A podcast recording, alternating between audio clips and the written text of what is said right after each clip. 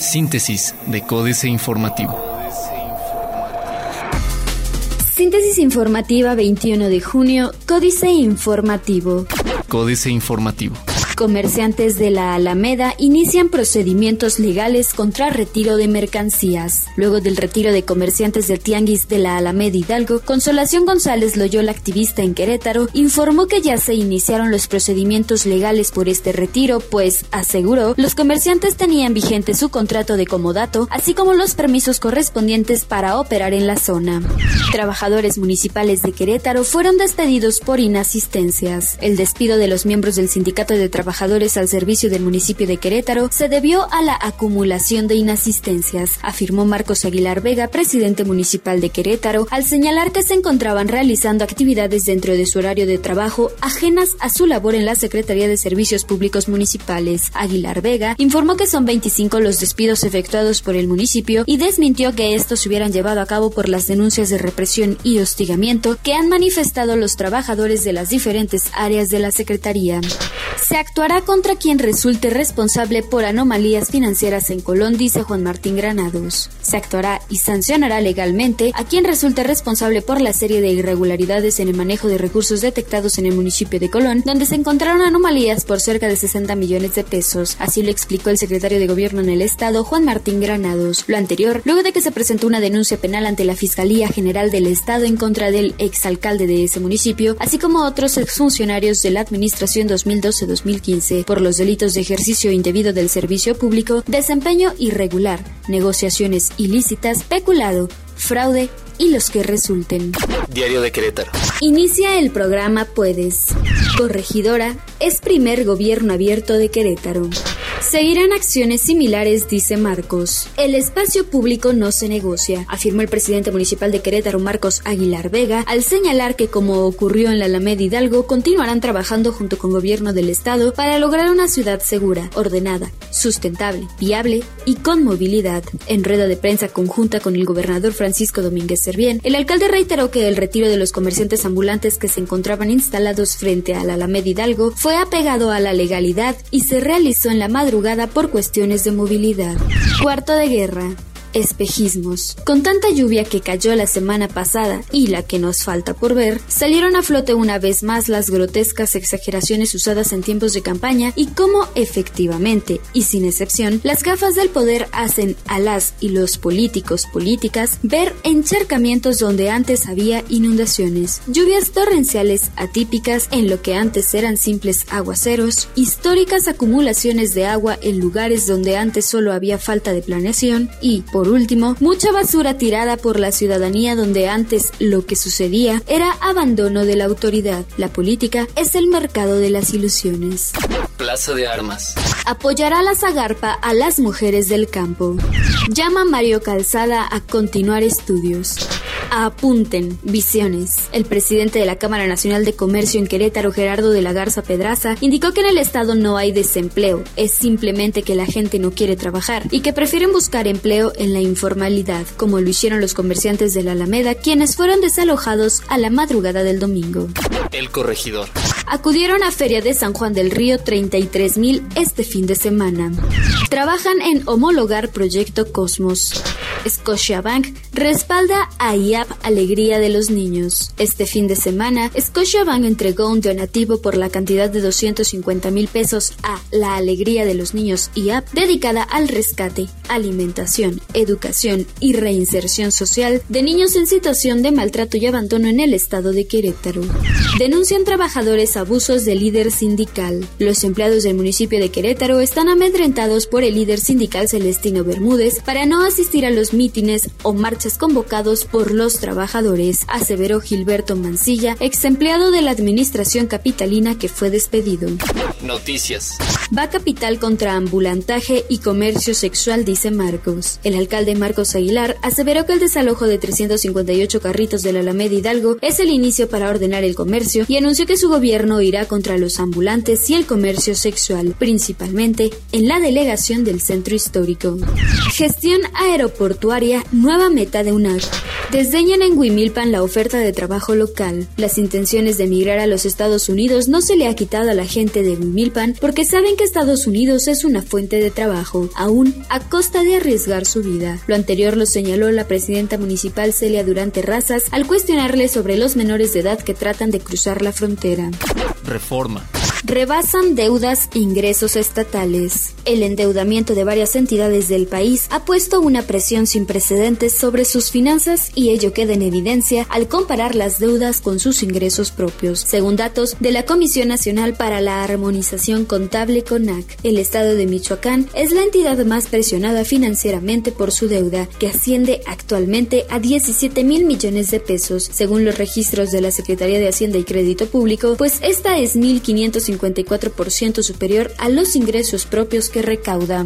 Piden priistas a Beltrones que se quede, gobernadores electos y en funciones, dirigentes de sectores y organizaciones, diputados y senadores pidieron a Manlio Fabio Beltrones permanecer en la presidencia del PRI. Luego de que el dirigente presentó su renuncia en un discurso que fue transmitido públicamente, la cúpula del tricolor se encerró para pedir al sonorense que permanezca en el cargo. Impera diferencia en salario profesional. El ingreso mensual para los profesionistas cambia drásticamente en los estados del país, pese a la unificación de zonas salariales y recuperación del salario mínimo. Datos del Observatorio Laboral indican que la entidad que menos retribuye a los trabajadores de nivel superior es Guerrero, con 7.193 pesos mensuales, equivalente a la mitad del ingreso que percibe un profesionista en la Ciudad de México. Resaltan justicia sin rejas. El nuevo sistema de justicia penal resalta la reparación del daño y medidas alternas que hacen que no siempre quienes cometieron un delito vayan directo a la cárcel. Especialistas en el nuevo modelo señalaron que son pocos los casos que ameritan prisión preventiva, sin embargo, eso no implica que no se haga justicia. La jornada. Por disciplina, Beltrones deja la dirigencia nacional del PRI. Recupera el SAT más de 300 millones de implicados en los papeles de Panamá. El jefe del Servicio de Administración Tributaria Aristóteles Núñez informó que en dos meses ha recuperado 300.9 millones de pesos tras depósitos hechos por personas físicas y morales que han regularizado su situación fiscal después de conocerse las filtraciones de los llamados papeles de Panamá, difundidos originalmente por el Consorcio Internacional de Periodistas. Adicionalmente, una persona física solicitó realizar pagos en 36 parcialidades por un total de 104.7 millones de pesos, quien deberá cubrir recargos por prórroga de 18% al año. El dólar se cotizará en 20 pesos y británicos salen de la Unión Europea. Prevén mayor depreciación de la moneda nacional. Excelsior. Senado descarta sacar a sector privado de la 3 de 3. Analizarán ajustes solo si hay argumentos sólidos. Solo si los argumentos son sólidos, el Senado hará ajustes a la disposición de incluir al sector privado en la 3 de 3, porque existen disposiciones que impedirán una afectación a sectores como los beneficiarios de programas sociales y los becarios, ya que el comité coordinador tiene los elementos de ley para tomar esa decisión, destacó el presidente del Senado, Roberto Gil Suárez.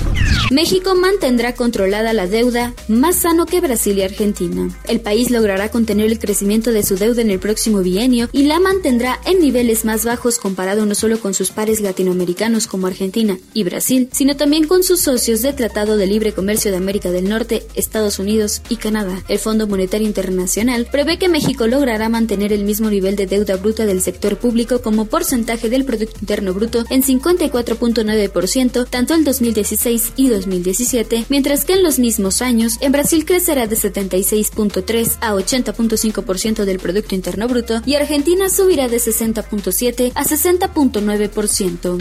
Aumenta el empleo manufacturero. Por primera vez en 78 años y con ganancias, opera primera petrolera privada. Internacional.